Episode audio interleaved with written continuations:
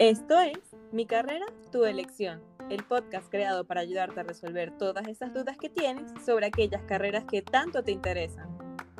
Un espacio donde conversaremos con profesionales de diferentes áreas sobre sus experiencias durante la carrera. Junto a ellos buscaremos desmentir todos esos mitos y tabús que quizás no habías escuchado hasta ahora. Hola, hola y bienvenidos a un nuevo episodio de Mi Carrera, Tu Elección. El día de hoy vamos a estar entrevistando a un productor musical, él es Jace Carrillo. Bueno, les voy a hablar un poquito más de Jace. Hola Jace, muy bienvenido, muchas gracias por estar aquí. Eh, te voy a presentar, ok. Em, bueno, Jace es un joven venezolano con pasión por la música desde muy temprana edad. A los ocho años tomó clases de teclado y a partir de ahí se incursionó en lo que es la composición y comenzó con los estudios de canto, teoría y solfeo. Él estudió ingeniería industrial en Venezuela y posterior a eso, en el 2015 decide partir a Canadá e iniciar con los estudios de producción musical en Musitechnic en Montreal. Bueno, muchísimas gracias Jace por aceptar esta invitación. Yo siento que esta es una carrera que muchas personas quizás em, le interesa, le llama la atención y, que... Tienen miedo siempre. Ajá, y tienen miedo de incursionarse. Sí, claro. Realmente la la producción musical eh, y bueno, y todo lo que tenga que ver con el mercado de la música, eh, realmente para muchas personas es, incierto, es un camino en el que eh, quedan, son muchos tabúes y, muchas preguntas, ¿no? ¿Cómo llegar allá? Pero, pero no es como estudiar ingeniería o medicina, que tú sabes que es una etapa tras la otra y tú sabes que ese es el camino. Tienes que estudiar, tienes que graduar, tienes que, hacer tu rural, tienes que, ya empiezas a trabajar en el hospital, o sea, no, esto es diferente. Acá hay muchos caminos y ninguno es realmente repetitivo. Eh, eh, puede, puede darse de diferentes maneras y, y cada manera es única. Entonces, eh, por eso hay tantas historias diversas en, el mercado de la música y tantas historias diversas de, artistas que, vinieron de la nada o de otros que, bueno, que nacieron ya con todo servido en, el plato, ¿no? Eh, pero creo que el secreto y lo importante acá es que si tú crees en ti y crees en tu talento, en lo que puedes aportar al mundo eh, con tu arte, tienes que insistir, tienes que ser constante eh, como leí por ahí, em, eh, consistencia constante. Realmente insistir y, seguir y seguir y seguir y darle y darle y darle, que, que, siempre se abre una puerta y siempre se te da la, la oportunidad que estás buscando cuando, cuando realmente crees en ello. Y yo tengo una pregunta. Tú estudiaste ingeniería industrial, pero ¿la estudiaste con intención de ejercerla o fue más que nada como para tener una carrera y poder irte a hacer el máster? ¿O cómo, cómo fue este, este tema?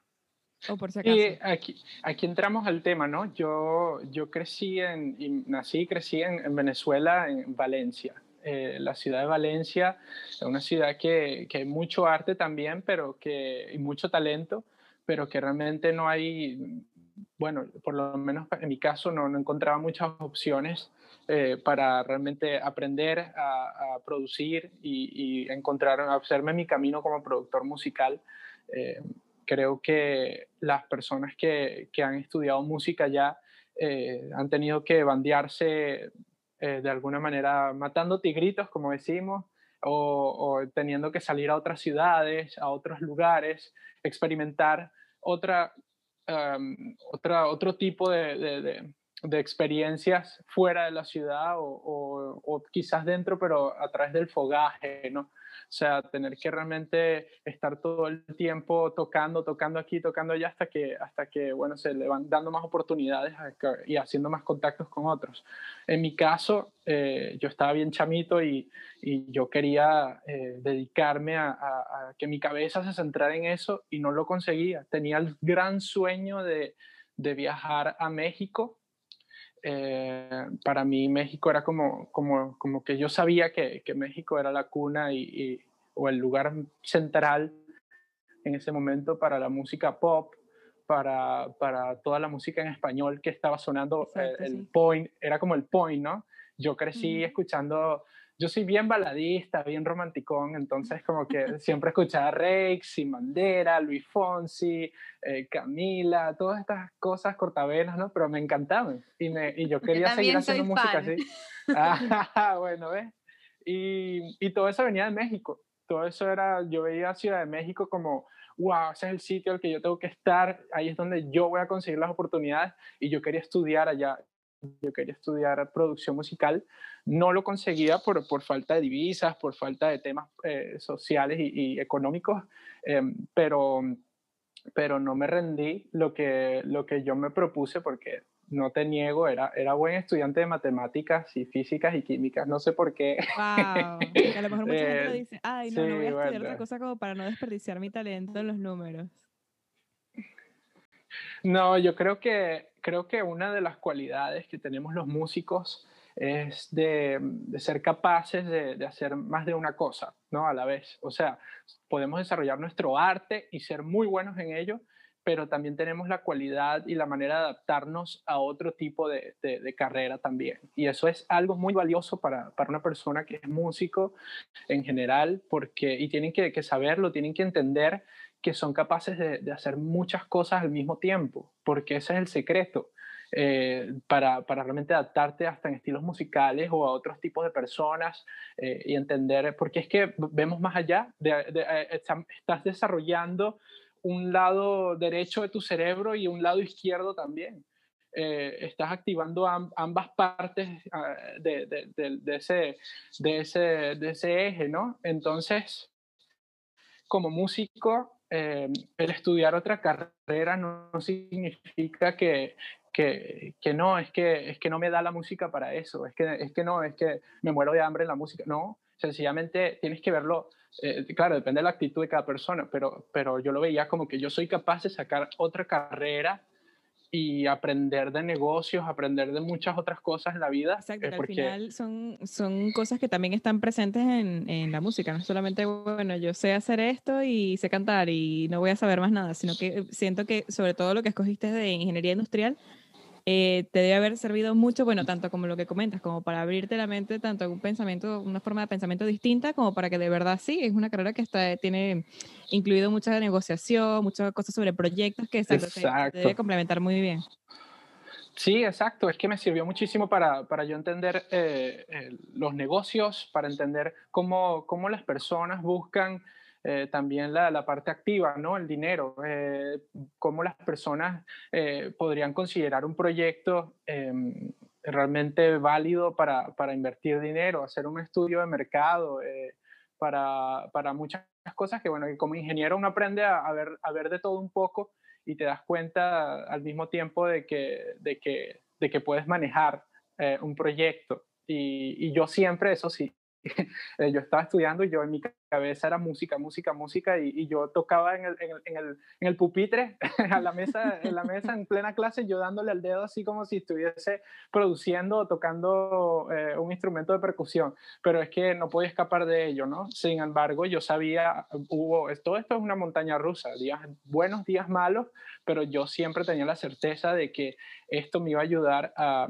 a entender mejor cómo, cómo ponerle seriedad a mis proyectos musicales en el futuro. Y es así.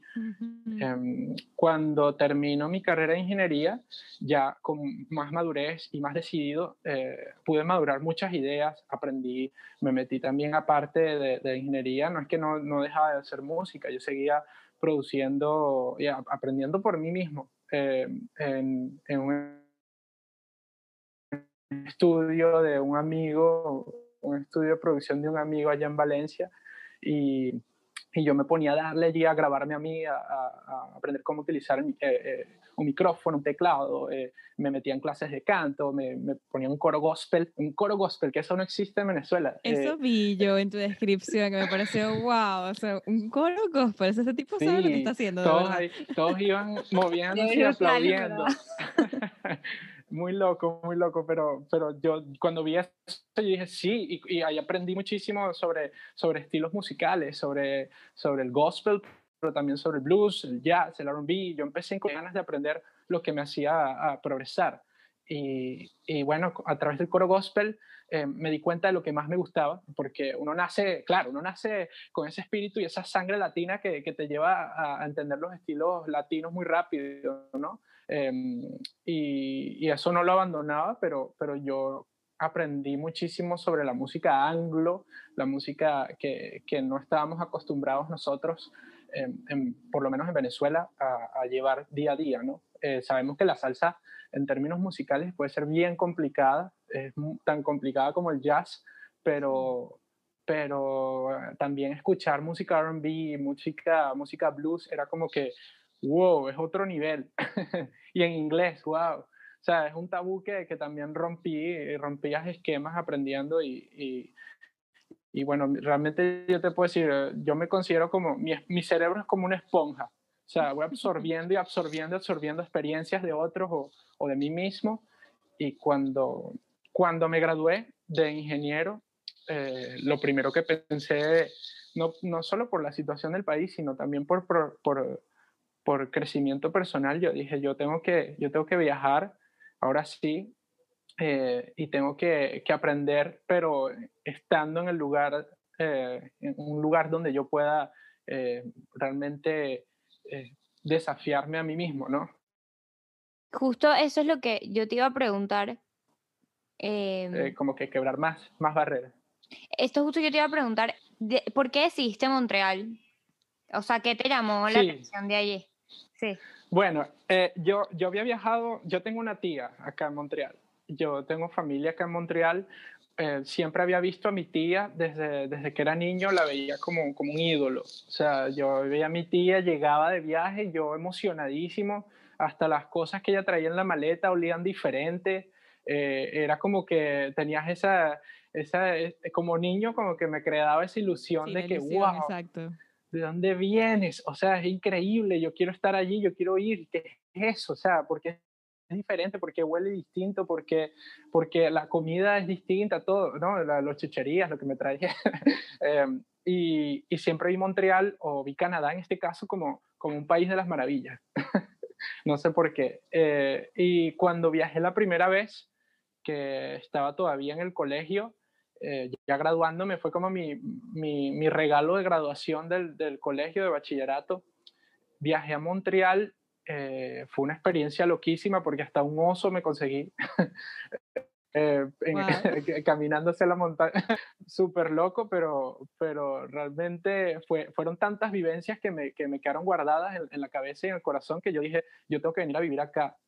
Eh, me gustó, o sea, que supongo que cada uno tendrá una experiencia que lo, que lo lleve a eso, a decir eso. Y la mía fue esa, eh, ese viaje y cuando ya me había graduado de ingeniero, yo dije, yo quiero viajar a Montreal, yo quiero intentar eh, ver cómo puedo yo hacer más en Montreal, aprender idiomas. Yo sabía que era una ciudad multicultural, multicultural y que también hablaban dos idiomas, inglés y francés. Em, exacto, sí. Para mí fue clave, ¿no? Yo, yo tengo aquí exacto una pregunta más que todo, porque bueno, ya Andrea se fue por la parte de por qué Montreal, pero yo tengo la duda más que todo de, de qué te llevó a la carrera específicamente de producción musical. O sea, porque supongo que hay muchas otras carreras, digamos, eh, principales, como hacer un pregrado distinto a la producción musical o que podrías incluso haberte ido a estudiar, no sé, eh, música directamente en un conservatorio y especializarte, no sé, en composición. Pero ¿por qué decidiste que, que lo tuyo era producción musical? ¿En qué se basa la carrera como tal? Simple, en mi caso, porque yo era cantante y compositor. Eh, yo, yo, yo sabía un poquito de teclado y y, siempre tenía buenas ideas para componer y siempre estaba grabándome, eh, así sea con el teléfono, las canciones que tenía en la cabeza, pero no sabía cómo plasmar esas ideas en términos musicales eh, en, un, software, en, una computadora y sacar adelante mis proyectos para que la gente entendiera entonces eh, como que el universo de, lo que, de, la, de la música que yo quería ofrecer. Y siempre estaba, no, pero eh, hablando con un guitarrista que, es súper super talentoso em, y, y, le decía, eh, hermano, mira, em, este, yo quiero algo así como... ¿Me entiendes? ¿Cómo puedes tú comunicarle ese, ese lenguaje de músicos? Claro, no es lo yo mismo sentía que, que yo tenía que aprender cómo. No, claro, o sea, yo, yo tenía que, o, o, veía a otro amigo que, bueno, que sí manejaba más los softwares y yo, y yo le decía, eh, mira, pero acá yo quiero un efecto que haga así como, que vaya de izquierda a derecha y haga, y luego como que una explosión que haga, ¡pa! O sea, pero ¿cómo, cómo puedes tú eh, ofrecer o, o, darle a entender eso? Sí, quedaba así realmente mi amigo tratando de hacer lo que podía, pero a, lo que él, a lo que él ¿Me entiendes? Era muy lo difícil. Que podía interpretar de lo que tú decías. Exacto. Era muy difícil para mí eh, decir todo lo que tenía en la cabeza. Todavía me pasa, pero, pero ya, como, ya como con más bases de producción, eres capaz de buscarlo por ti mismo. Eres capaz de, de experimentar por ti mismo sonidos y, buscar sonidos que se acercan a lo que tú quieres eh, mostrar. Y, y por eso es que necesitaba estudiar producción porque eh, yo veía productores, tuve la oportunidad de ver productores estando en Valencia y, y, yo veía lo que hacían, era increíble. Yo decía, pero es que yo tengo que saberlo porque, porque nunca voy a, ellos van a hacer siempre lo que ellos ven, no lo que, no lo que yo veo. Eh, total que, claro. que por eso me decidí. Yo tengo dos preguntas. La primera es qué duración tiene este, esta, no sé si fue como una especialización, si fue una carrera como tal lo que hiciste en Montreal. Y segundo, es necesario, imagínate que yo, o sea, yo soy malísima con la música, o sea, yo no toco ningún instrumento, yo no canto, pero imagínate que me interesa producirle a otras personas que sí tienen el talento. Es necesario sí. que cuando yo entre a esta carrera, yo tenga algún tipo de conocimiento musical antes o ahí te enseñan todo desde cero. Fíjate que en mi caso, en mi experiencia, yo tenía conocimientos de música. Yo estudié, así no podía estudiar con, eh, producción musical, estudiaba en Valencia como, como fuera eh, eh, lo que era teoría solfeo, y aprender un poco de armonía por mí mismo, aprender, tenía ese oído, yo siento que, que, que ya desde pequeño ya yo ese oído musical lo estaba desarrollando y lo estaba eh, poniendo en práctica muchísimo eh, y haciendo armonías con las voces, con, con el coro, el gospel. Eh, o sea, para mí era esencial el hecho de, de, de explotar eh, el lado musical, así no fuera productor, eh, ya desde antes. Y es muy importante saber que la música no se basa en tocar solo cuatro acordes para que suene comercial. la música va mucho más allá, solo que solo que, bueno, se, se encuentran fórmulas y las fórmulas siempre van a cambiar, fórmulas para hacer dinero, fórmulas para, para que tu música suene en, el, en la radio en, o en un playlist o, o, o, bueno, que la gente lo escuche, tú lo simplificas a una manera en la que tu producto final eh, o tu cliente final es, es, es ese, esa audiencia, ¿no? Y sabes que, que la audiencia está escuchando una determinada cosa, tú buscas una fórmula que sea parecida, pero o, te inspiras de, esa, de, eso que está sonando, pero, pero realmente la persona que se limita a pensar que la música es simple y que son cuatro acordes, entonces eh, allí es donde viene el problema, ¿no? Ahí es donde la, las capacidades de, de creación y, de creatividad se limitan. Exacto, se reduce todo. Claro, pero entonces, eh, tú en tu caso ya sabías, y obviamente este, este estudio que hiciste en Montreal, lo que estás haciendo, eso no estoy segura todavía, se te hizo mucho más sencillo llevarlo porque tenías un background. Pero en caso Exacto. de que no se tenga en, ese, en, en esa carrera como tal, te enseñan las bases. Te enseñan bases, en mi caso, porque el, el, lo que yo tomé no fue un curso de cuatro años eh, de, de, producción musical, porque hay carreras largas. Eh, la carrera que yo quería hacer en México, que era de un instituto, se llama Fermata, si bien me acuerdo, eh, la carrera que yo quería hacer de niño sí era una carrera larga, eran cuatro o cinco años de carrera de producción wow. musical e ingeniería en sonido. Y, y claro, allí te enseñan, te, a lo mejor se toman un, un año de esa carrera solamente enseñándote teclados, las bases de la música, los acordes.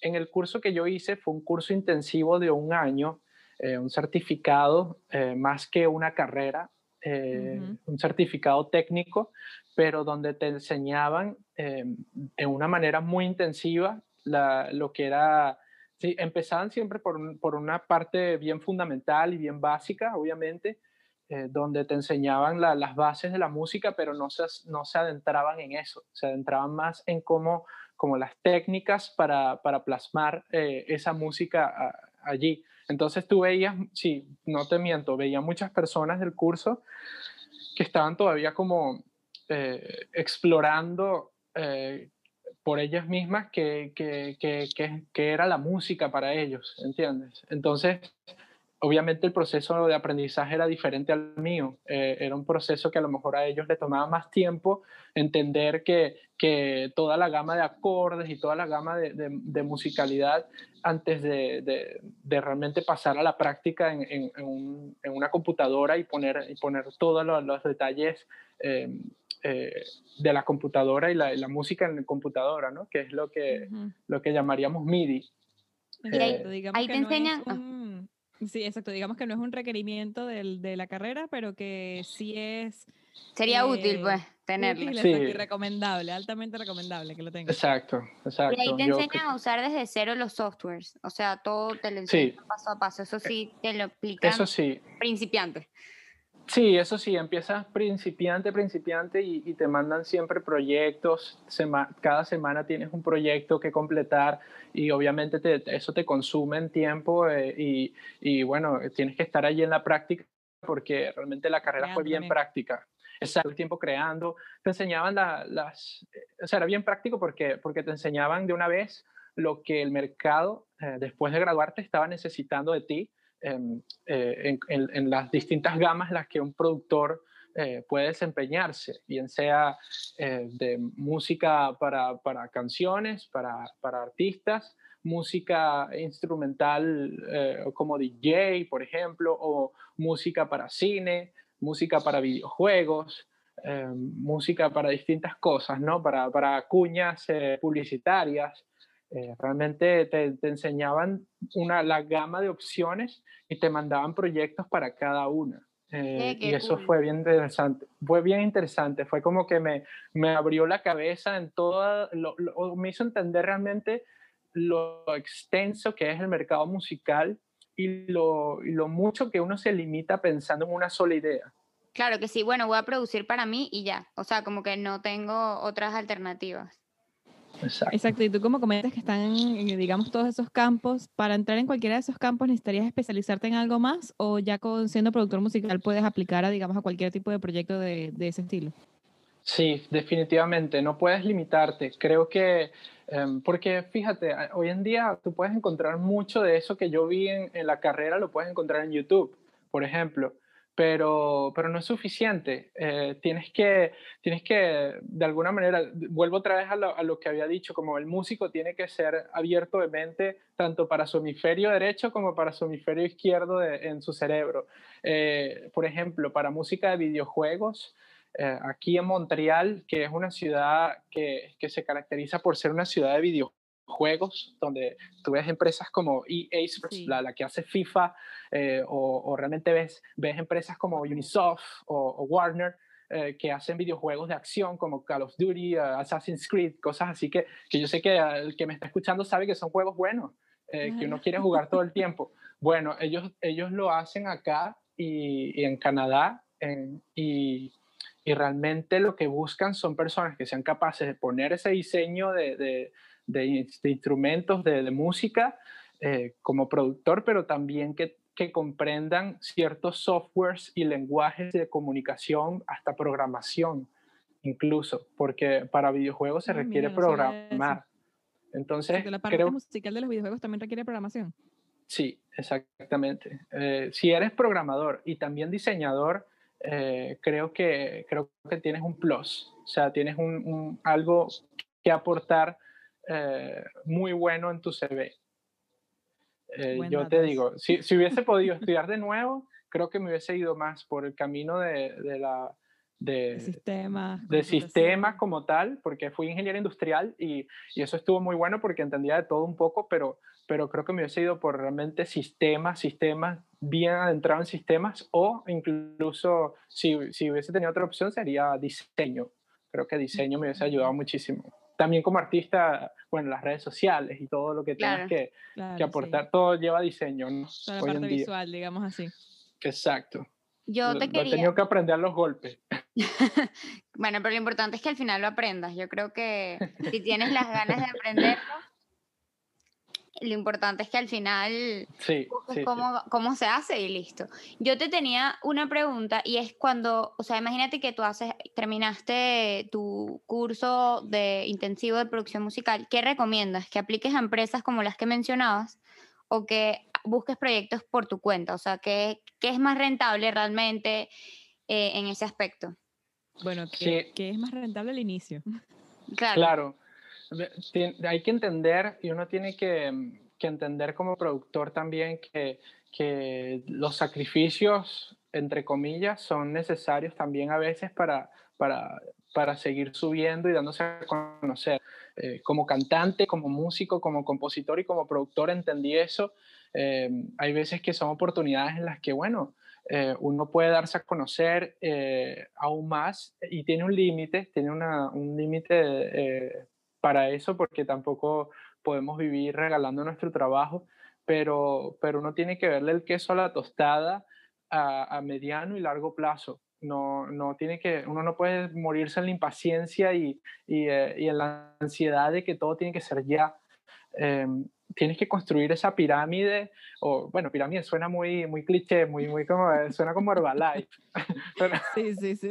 Pero no, pero no, más como tienes que construir ese, eh, bueno, esa torre, ese, ese rascacielo, pero, pero con buenas bases, ¿no? Y, y, si tú eres alguien que tienes mucho que aportar al mundo con lo que haces, primero eh, construye bien tu, por, tu portafolio, construye bien em, tu parte, tus bases como, como marca personal, como, como, como una persona que sabe hacer negocios y que tiene ética de trabajo, eso es muy importante, responsabilidades, eh, pero empieza a construir ese portafolio de, eh, con toda la gama de cosas que podrías hacer, no solamente te limites a una cosa, porque no sabes por dónde se abre esa puerta y, y, y, esa puerta, no, la, el camino no es recto, el camino es zigzag. Uno tiene que, entender eso también, que uno no, puede insistir en una sola rama, uno tiene que estar dispuesto y preparado a, saltar siempre hacia el frente, pero, pero es de izquierda a derecha balanceando, ¿no? O sea, eh, y, acá, por ejemplo, en la carrera, te dan oportunidades durante la carrera de, hacer eh, eh, pasantías, pasantías no pagas, pero que te dan experiencia en tu, en tu CV para decir, oye, mira, yo ya trabajé y hice estas ediciones para tal proyecto. Hice, hice qué sé yo, eh, grababa sonidos y hacía, hacía lo que era em, toma de, de audio de, de, películas. Acá se dan muchas películas así y, y bueno, no, no, quizás no te pagaban ese día, trabajaste trabajaste 14 horas eh, un fin de semana eh, donde tú, tú dices, oye, perdí mi tiempo. No, estás ganando mucho porque si ese proyecto em, si lo hiciste bien y lo importante es hacerlo siempre bien, eh, tú puedes entonces construir ya un, algo que aportar. Obviamente llega un punto donde, donde tú sientes que ya tienes una gama de, de proyectos que ofrecer y empiezas a ponerle precio a lo que viene y eso te em, sirve para darte a conocer al principio también, incluso cuando todavía estás estudiando ya como que siento que puedes empezar como a sacar cosas para mostrar, para sacar tu propio portafolio, exacto. Claro, y, y estamos en un mundo que es de colaboraciones. Eh, siempre es importante eh, buscar eh, en tu entorno personas que puedan aportarle valor a tu proyecto y bueno, ofréceles una colaboración, ofréceles una manera en la que tú puedas aportar tu arte y que ellos también te ayuden, que tú veas que, que ellos por su lado te pueden ayudar a subir de nivel. Eso es muy importante también. Yo tengo una pregunta, tú estás hablando del portafolio. ¿Cómo se recomienda que se tenga el portafolio un productor musical? O sea, ¿es una página web? ¿Es como que está hecho en algún lugar especial? O sea, ¿cómo funciona eso? Totalmente, creo que eh, portafolio, yo creo que como, como hoy en día está tan de moda las redes sociales, sería muy importante mantener tus redes sociales eh, y, tu sello en, en, las redes sociales y una página web que, que dé los contactos eh, que sea simple, pero que, dé los contactos para que, para que si a alguien se le ocurre poner tu nombre en, Google, que te pueda encontrar inmediatamente y que vea que, tienes, que, que sí tiene seriedad tu proyecto, porque, porque muchas veces, y lo aprendí también en el pasado, que yo decía, yo canto bien, yo canto muy bien, yo puedo hacer eso y más, ajá, bueno, perfecto, dime eh, muéstrame. dame, sí, no, ajá, dame, muéstrame material, dame, dame tu información, cómo te busco. Y, y yo me quedaba así como, bueno, déjame anotarlo un papelito. Te puedo cantar, ¿qué quieres que te cante? Dímelo. Exacto, exacto. Eh, uno tiene que, que, mm, estamos en otro mundo. En aquel, en aquel momento quizás todo estaba Claro, estoy sonando como si tuviese añales, pero, pero no, pero ha cambiado mucho. Ha cambiado. mucho en cinco años. En cinco años las cosas han cambiado demasiado y, y creo que creo que no hay excusa para nadie eh, en armarse una paginita web o, o, unas redes sociales bien, bien características, bien que definan tu proyecto rápido eh, y, con una manera bien, bien profesional, sin tener que ser súper complicada, eh, en la que puedas eh, ya darle un, contacto a alguien, que no pierdas esa oportunidad. Claro, y, y, en la parte de la página web, ¿tú recomiendas que, por ejemplo, si tienes algunas canciones grabadas y tal, que las pongas ahí mismo? O sea, que la gente las pueda escuchar dentro de la página o no?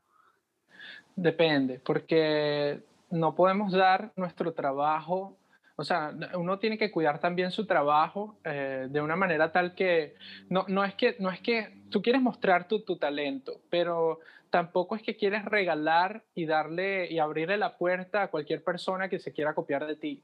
Eh, tienes que ser un poco meticuloso en eso. No, no, no tengas miedo de mostrar lo que eres capaz y si tienes confianza en que puedas hacer mucho más, con más razón, pero, pero tampoco es que le vas a, le vas a poner en, la, en bandeja de plata a todos los que están por encima tuyo en niveles musicales y contactos, por ejemplo, eh, para que entonces ellos se inspiren de eso y hagan algo, algo que, que, a ellos sí les va a valer la pena porque tienen a la persona que lo va a comprar inmediatamente. Eh, creo que... El contacto, el recurso. Exacto, muestra, no tienes que mostrar todo. Eh, todo el, todo el material. Tú puedes hacer como unos, lo que llaman sneak, sneak peeks, o sea, como una especie de, una muestra de ese material, pero no todo el material es disponible. Tú puedes poner pedacitos, pero los pedazos que tú sabes que, que van a enganchar a, a la persona. Y después, si ellos quieren saber más y quieren eh, tener el material, escucharlo completo, eh, bueno, que te, que te busquen, que ahí dales el contacto inmediatamente y después tú le mandas un link privado, eh, que eso se puede hacer en YouTube, se puede hacer en SoundCloud. yo como artista, yo le envío links privados de, de SoundCloud a, a, personas que, a contactos en, en, el mercado de la música que, que, que, bueno, que vale la pena realmente mostrarle el material porque sabes que te pueden llevar a otro nivel eh, qué sé yo, lo que llaman eh, managers, eh, A&Rs, que son personas que, que, descubren artistas, que son cazatalentos. Eh, esas personas tú les compartes tu material y les compartes quién eres, tu biografía, tu, tu, tu, tu parecer, tus puntos de vista. tratas de construir esas relaciones y bueno, vale la pena enviarles entonces un link de SoundCloud privado. pero no todo el mundo tiene acceso a eso. Exacto, y supongo que debes tener alguna especie de, bueno, de conocimiento legal en cuanto a cómo manejar ese tipo de, de información, ¿no? O eso simplemente es así como a riesgo de que, de que no te dupliquen la idea. Bueno, no, em, si estamos hablando de proteger tu, tu material, eh, es muy importante que, que tengas registros eh, de que tu material lo, lo, hiciste tú desde, desde tal fecha. Eh, yo envío, me envío correos eh, emails, por ejemplo, eh, donde yo hago, señalización de que esto es eh, confidencial, por ejemplo, eh, cuando le estoy compartiendo algo a alguien, te buscas algunos templates o algunos algunos formatos que, que, hayan en Google que, que, bueno, que le den, que te, que te gusten y que, y que, le puedas agregar ese correo, como mira, este, este material es confidencial, eh, ten en cuenta eso. Eh, también me envío correos de, desde que yo creo una canción, eh, a, me hago llegar un correo en donde, en donde se vea la fecha y la hora y el momento en el que yo me estoy enviando eso para que quede en evidencia. También no me lo envío solo a mí, lo envío a, diferentes cuentas que, que, bueno, que, que, poseo o que, o que también, por lo menos yo, yo tengo un manager, yo se lo envío a él también. Eh, y, y eh, también hay diferentes páginas que se encargan de, de también proteger tu, tu contenido eh, y registrar tu contenido. Em, aquí hay asociaciones de, de, compositores, hay asociaciones de, de, productores donde tú puedes suscribirte a, la asociación y registrar tus temas con ellos. Te piden una serie de, requisitos, pero yo sé que en Venezuela por lo menos estaba SACDEN, estaba SAPI, eh, que son registros de marca, pero también de, obras musicales, de, también como compositor, como, como cantante o como productor, pero te ayudaban a, hacer ese tipo de acciones. Y es mejor tenerlo así, es mejor estar un paso adelante que los demás en ese aspecto. Claro, sí, por eso lo comentaba, porque sé que es bastante importante la parte, bueno, no digo directamente de copyright, porque ya estoy como un poco más allá, pero sí de exacto, de proteger tu contenido, porque sobre todo si estás comentando lo de que no lo voy a colocar todo en la página, exacto, ¿cómo protejo lo poco que voy a mostrar o algo así? Está muy bien. Claro. Y yo te quería preguntar si es necesario involucrar a abogados en el tema o es suficiente con que simplemente subas la canción a estas plataformas que te protegen o que mandes los emails o es necesario como que ir con un abogado que te patente tu cosa y todo el tema? No, no, para nada. Creo que el abogado em, entra en juego cuando tú tienes una oferta, eh, un contrato, tienes algo que, que, bueno, que ni tú no logras entender a primera vista y donde es necesario eh, hacer, eh, proteger y hacer, y hacer seguro que, que, como estar seguro que, que el contrato tiene tiene todo em, especificado, ¿no? Tanto para ti como para la otra persona y, es, e, es, algo que te beneficie y que también beneficie al otro, pero, pero donde, donde sepas que no, que quieres hacer seguro que, que, tus derechos eh, están siendo protegidos y que, y que la, todos los todas las bases de ese contrato eh, son válidas. Eh, ahí es donde tú podrías involucrar a un abogado, pero un abogado que se especialice en, en, music business, en, realmente en negocios de, música y negocios de, media. Eh, si no, no va a ser lo mismo porque un abogado, un abogado también es como un ingeniero. Pues cuando dices ingeniero, pueden haber tantas ramas eh, y lo mismo sucede con eso, ¿no? con, con un abogado.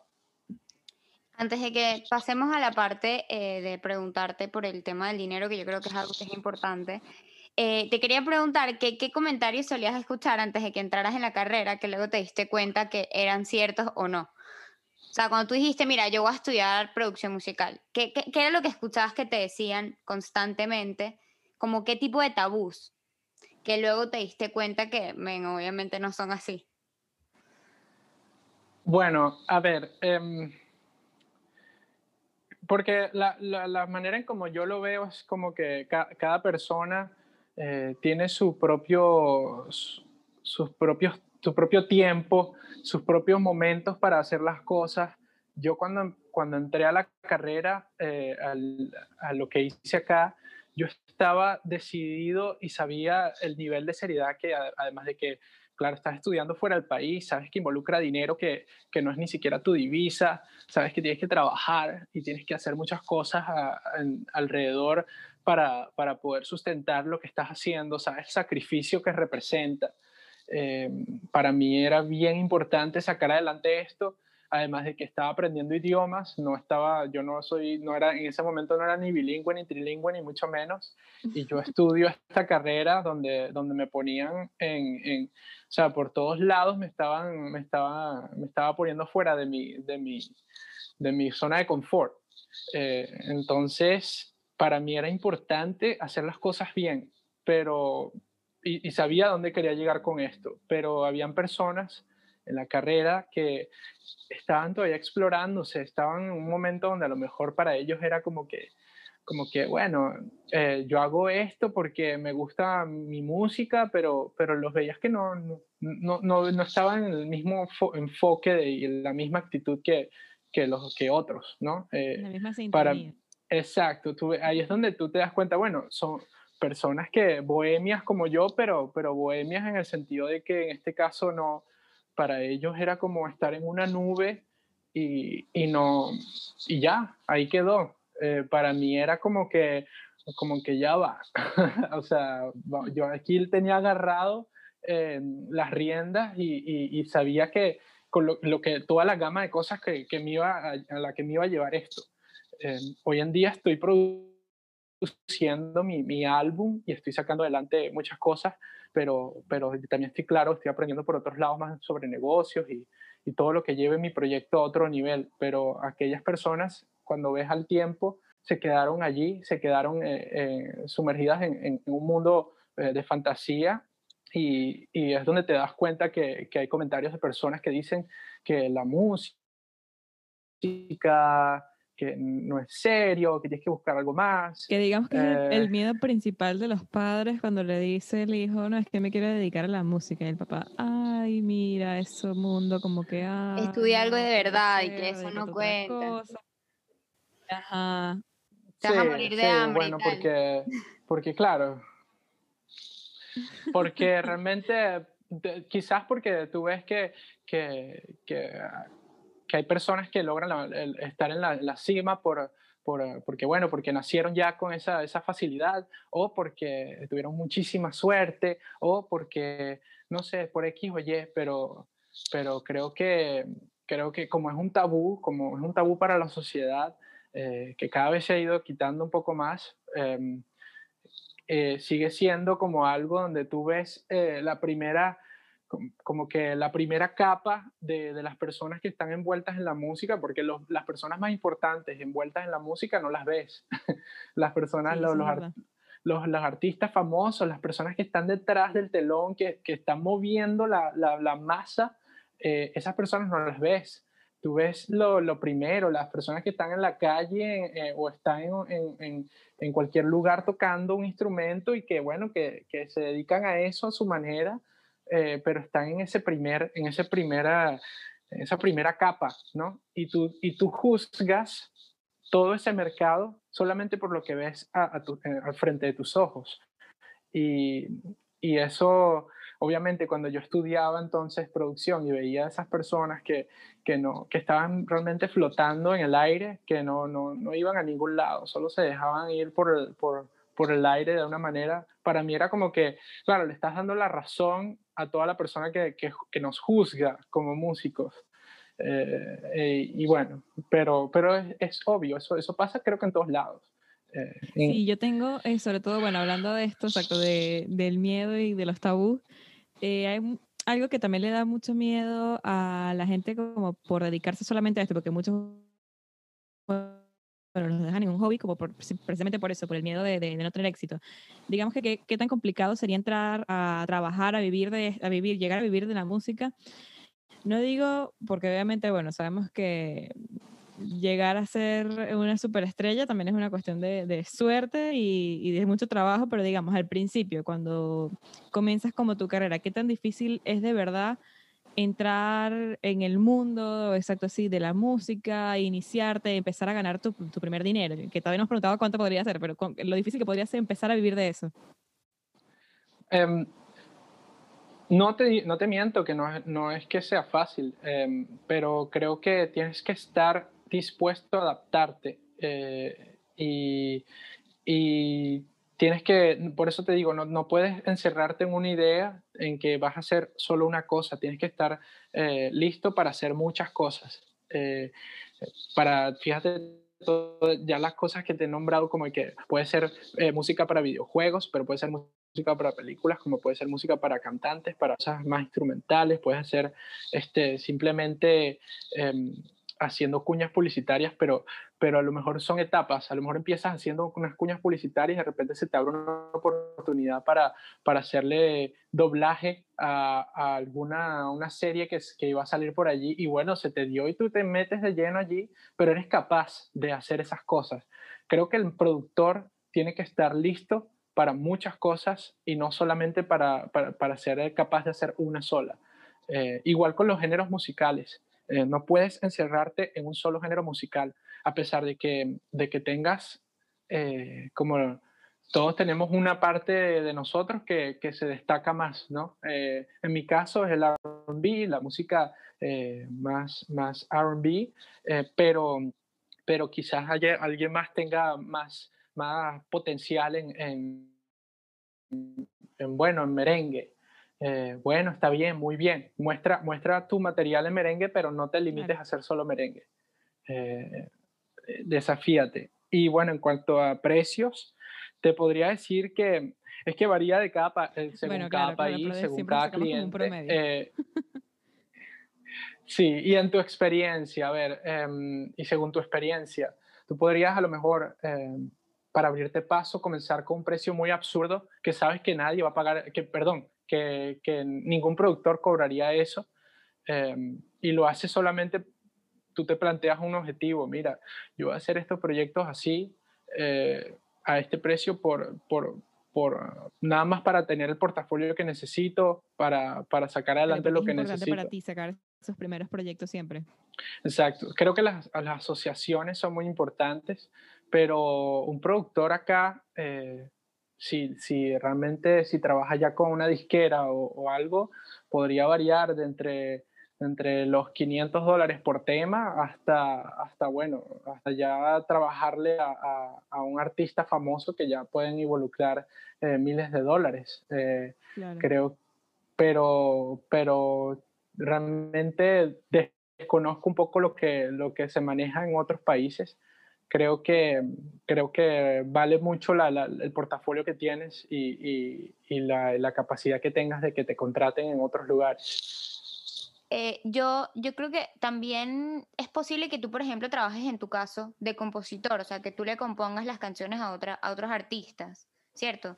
Y en ese caso, el, el, costo es más económico o es más costoso de, por ejemplo, lo que mencionabas, que por lo menos producir una canción son 500 dólares, ajá, pero si la compones, es más o menos igual, es más económico. ¿Cómo sería ese proceso? Claro, lo que pasa es que también entran en, en materia eh, toda la parte de de regalías, ¿no? Y, y, de lo que puedes obtener en, en la canción. Eh, a lo mejor el productor cobró eso porque él tuvo que poner sus recursos, tuvo que poner estudio, horas de estudio, todo lo demás, eh, pero digamos que el artista no pagó, eh, no puede pagar ese, precio y el artista no está firmado por ninguna compañía. entonces, tú ahí es donde como productor tienes que tienes que saber si, si vale la pena eh, entonces sacar adelante el proyecto para ese artista que no tiene ese, ese, capital porque crees en el talento que tiene y sabes que con tus contactos y, y, lo que has construido como productor puedes eh, hacer que ese proyecto eh, realmente llegue a, a, a, otro, a otras instancias, a otros lugares, a, a otro nivel. Bueno, entonces a lo mejor tú negocias con el artista en, cuanto a las regalías y al, y al, y al máster de la canción, eh, cuánto, cuánto, cuánto tendrías, ¿no? Si, es que tú eres dueño del máster porque el, el, artista no puso nada al respecto, bueno, entonces ya tú sabes que es una responsabilidad para ti que ese tema llegue a, otros, a, a, otras personas, eh, a, quizás a, una disquera, pero pero ya sabes que tú eres dueño del máster porque nadie te pagó por eso. Pero si el artista te pagó, entonces ya estás, ya estás seguro que, tus servicios están siendo retribuidos, por lo tanto, entonces el artista o la disquera que, te está contratando em, tiene un porcentaje mayor en, cuanto a, derechos de la canción. Si eres compositor, obviamente hay personas que son pagadas por ello, pero hay personas que tienen la visión de, de lo que producen por regalías eh, en el futuro. Si, si registrando el tema, como te dije, en, en las asociaciones que, lo que velan por ello, eh, hay artistas que hay, hay, compositores que pueden hacer miles de dólares eh, en cuestiones de, de meses. Eh, y eso es porque, bueno, el tema pegó, el tema sonó, el tema le están dando mucha, mucha, mucha publicidad, está, está realmente quebrando esquemas y, he visto compositores que, que, ya han llegado a componerle a, grandes artistas. Empezaron con poco y, ya están componiéndole artistas de, gran talla. Ahí, en ese caso, eh, cuando tú publicas una canción, ¿tú cobras por, por cada reproducción? ¿O cómo funciona en ese caso? Sí, exacto. Mi duda era más o menos lo mismo, porque era como yo pensando, ¿el productor cobra eh, fijo por producir la canción o se mantiene como exacto un porcentaje, una base fija sobre las reproducciones o sobre las ventas o algo así? Sí, sí si tú acordaste con el artista, y eso siempre hay que dejarlo por escrito, ¿no?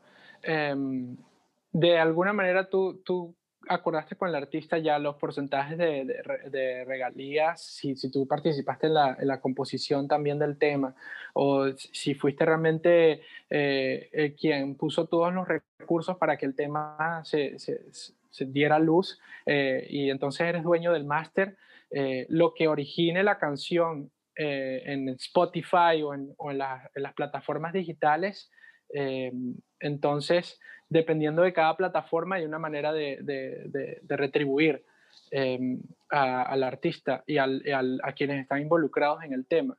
Eh, si utilizas uno de los distribuidores del Internet, como por, decir yo, solo un ejemplo, no sé, eh, City Baby, que es uno, un distribuidor para, poner tu música en las plataformas digitales.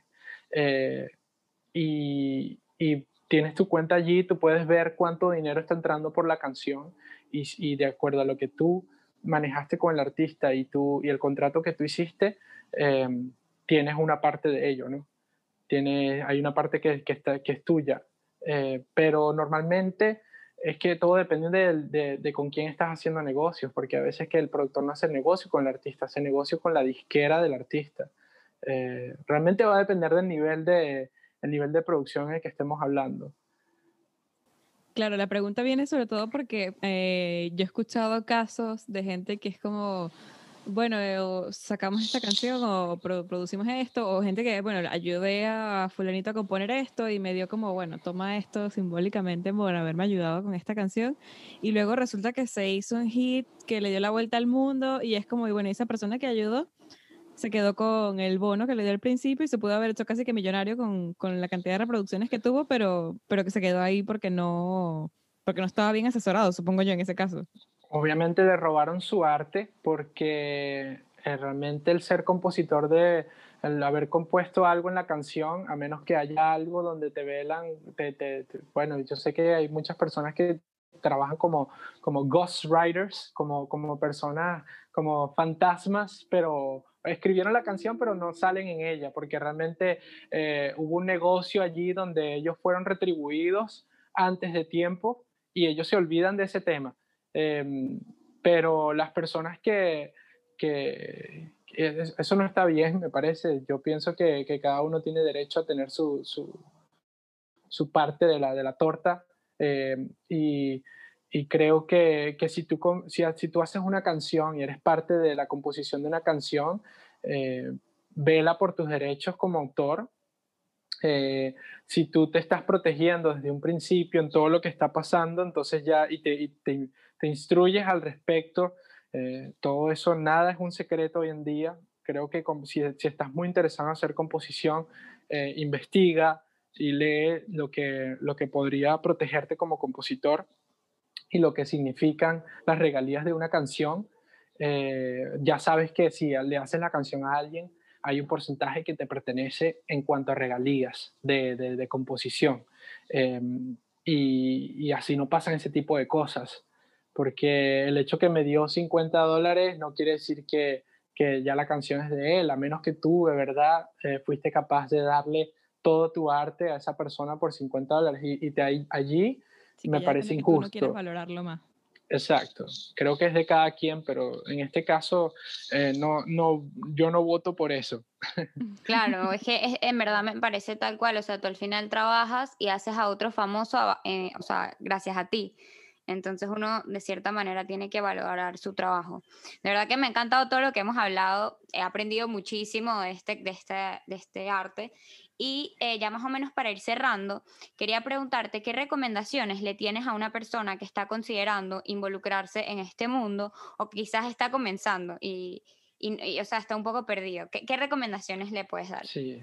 Bueno, de una, em, empezar a buscar, dependiendo de lo que quieres hacer, empezar a buscar videos eh, en YouTube creo que es muy, es muy clave por lo menos para tener una idea eh, de lo que está sucediendo en, el mercado de la música y, lo, que, y lo que quieres hacer. Eh, si, eres, si quieres ser compositor, bueno, perfecto, muy bien. Este, eh, no dejes de hacer música, trata la manera de, proteger tus canciones y busca cómo puedes proteger tus canciones hoy en día eh, y bajo qué asociaciones eh, te podrías regir. Hay personas que piensan directamente en, en, instituciones como BMI em, o, este, ASCAP, que son de Estados Unidos, y realmente... Sí, por favor. Sí, no, entonces se van por las grandes ligas de una y yo creo que, que, que no se trata de eso, se trata realmente eh, de pensar primero lo más simple, pero que te pueda ayudar a proteger tus canciones. Eh, eh, bueno, yo estoy ubicado en, en, España. Bueno, ¿cuáles son las asociaciones que me protegen como compositor en España? bueno, perfecto. Ya, ya una vez que tienes eso, entonces y te instruyes de, de, cómo, cómo, cómo pueden trabajar los compositores en España, eh, bueno, darle con todo, eh, empieza a plasmar esas ideas y, siempre está pendiente de tu arte porque tu arte es tu hijo, pero no quiere decir que, que tu arte es un secreto para todos, eh, pero sí hazlo con, con, con mucha, como con, con, mucha cautela, ¿no? pienso, las colaboraciones son esenciales, creo que el networking es esencial hoy en día. Eh, las redes sociales nos ayudan a colaborar con otros inmediatamente y eso es esencial para un compositor hoy en día. Creo que pensar que una canción no la vas a compartir con nadie eh, porque solo la quieres escribir tú es muy egoísta, pero, pero tienes que pensar que, que, que, el, que dos cabezas piensan mejor que una muchas veces y que y que las colaboraciones te van a llevar a, también a impulsarte a ti y a, quienes están contigo a, la siguiente etapa. llegar a un punto en el que entre colaboraciones vas a conocer a alguien que, que sí está metido en, en, grandes ligas y que sí te puede llevar por tu talento a, escribirle a, personas mucho más importantes en el mercado de la música de hoy en día. No sé, creo que creo que creer muchísimo en tu arte. No dejes de creer en tu arte, pero no dejes de, instruirte, de escuchar música, de entender las, las, tendencias y de entender las estructuras de las canciones que, que, están sonando, pero las estructuras de las canciones que, que te gustan también. Y de practicar, supongo, también, que es algo también de, de conocerle la vuelta a los programas, aprender todos los días qué, qué cosas nuevas puedo hacer con lo mismo. Sí, aprender un instrumento. Creo que, bueno, yo, yo porque realmente toco mucho teclado, eh, machuco teclado. no soy un pianista, no soy un pianista, pianista, eh, realmente no, pero me ayuda mucho a componer y, y realmente ha sido mi amigo, pues, el, teclado desde, desde, chiquito. Pero mm, hay personas que, que, les va por la guitarra, eh, eso está muy bien yo, yo estoy ahorita, bueno, con todo esto de la pandemia, yo no podía creer que no, hasta la fecha hoy no había aprendido guitarra y, em, ya empecé a agarrar mis cursitos de guitarra, estoy practicando semana tras semana, poco a poco, pero es importante que, que domines un instrumento y que, y que sepas eh, tocar instrumentos porque así puedes plasmar tus ideas mucho más rápido. Claro. Pues bueno, estupendo, Jace. Me encantan todas las recomendaciones que nos has dado. Eh, bueno, hemos que aprendido aparte de, de, lo que trata ser eh, productor, hemos aprendido muchos conceptos, por lo menos lo del ghostwriter, que no sabía que era algo que todavía se aplicaba, yo eso nada más lo había escuchado en un, en un, ah, mito sobre, sobre Mozart, pero, pero bueno, la verdad... No, ¿sí? no es algo que te lo dicen así de, de la nada, es algo que es, un, es, un, es algo que es, ¿cómo se diría? Um, bien disimulado pero, pero todavía se ve. Todavía se pero sí, es, muy cierto que exacto, que hoy en día hoy ves en primera plana el nombre de alguien, pero no sabes cuántas personas están colaborando en el fondo. Y quizás, aunque tú no pienses directamente lo que tú dices de las colaboraciones, que bueno, voy yo a colaborar con esta persona y salen nuestros dos nombres, quizás tu colaboración podría estar en el background de, una, de un proyecto mucho más grande. Bueno, Michelle, y, y, y, hoy en día se ven cosas mucho más insólitas que eso, por lo menos en el mercado de la música latina he visto como en una canción hay 20 personas escribiendo, cosa que te parece absurdo, porque cuando, cuando ves la, realmente la letra de la canción y la música es la cosa más simple del mundo eh, y te quedas como, ¿cómo pueden haber 20 personas en la canción? Pero, bueno. de cierta manera logran que pegue. O sea, la letra es súper sencilla, pero como que supongo que le consiguen dar la vuelta que, que, que se le pega en la cabeza a la gente. ¿Cómo juntamos los gustos de 20 personas en una canción para asegurar que todo el mundo le vaya a gustar? Yo quiero, yo quiero pensar que, que, que realmente es por, por, por, el potencial de la canción y no por, por, por realmente por la, la, influencia que tienen también detrás del telón, eh, el hecho de ponerte la canción allí en tus ojos, ¿no? Para que, para que no tengas que hacer más nada que darle play. Em, y así no la quieres escuchar, te la meten entre los oídos. Pero, pero sí, es verdad que, que, que, dos mentes piensan mejor que una. Yo sí pienso en eso. Lo que no estoy seguro es, es esa cantidad de, de, lo que está sucediendo hoy en día, por lo menos en la música latina, está sucediendo eso. No, lo he visto en, en, música en inglés, por ejemplo. Yo cuando veo los compositores de un tema no veo 20 personas eh, escritas allí, em, pero, pero son cosas que, que, bueno, que uno se pregunta y uno dice si, si te dan la oportunidad de formar parte de una canción así, eh, lo aceptas, estarías de acuerdo. Eh, ten en cuenta que, son canciones que reciben mucho dinero en, en regalías también y que bueno, que, que, todos forman parte, de, nadie, se quiere, nadie se quiere escapar de, esa, de ese pedazo de la torta, como digo yo. Pero... claro, pues sí, al final en el fondo es lo que te va a hacer llevar a, aceptar un proyecto, no, no digámoslo así. Pero, y bueno, y lo que te va a ayudar a crecer también. pues nada, Jace, pues me encantan mucho eso, la cantidad de anécdotas que nos has dado, la cantidad de información. Eh, no esperábamos eh, sacar tanta información, la verdad, de, de este tipo de, de entrevista, pero me encanta y espero que mucha gente que lo escuche, pues bueno, se, se quite un poco la idea también de que, bueno, de qué puedes hacer como, como productor, que no es nada más, digamos, que voy a combinar un par de beats y lo saco en Spotify, que la verdad es que sí, lleva una producción bastante compleja en el fondo y, y lo que comentas, que es muy importante lo de los negocios, también me gustaría como rescatar esa, esa anécdota. Y nada, pues agradecerte por haber, por haber aceptado esta invitación, por, por compartir toda tu experiencia con nosotras. No, para mí es todo un placer. Sí, bueno, muchas gracias también. De verdad que yo creo que fue el destino, literal, estaba diciendo a Michelle como que necesitamos música. Y cuando te conseguí en el grupo, fue como que, wow, o sea, ese es el, el que es. La Así que, estamos buscando. Literal, o sea, me en el cielo. Este... Oye, gracias.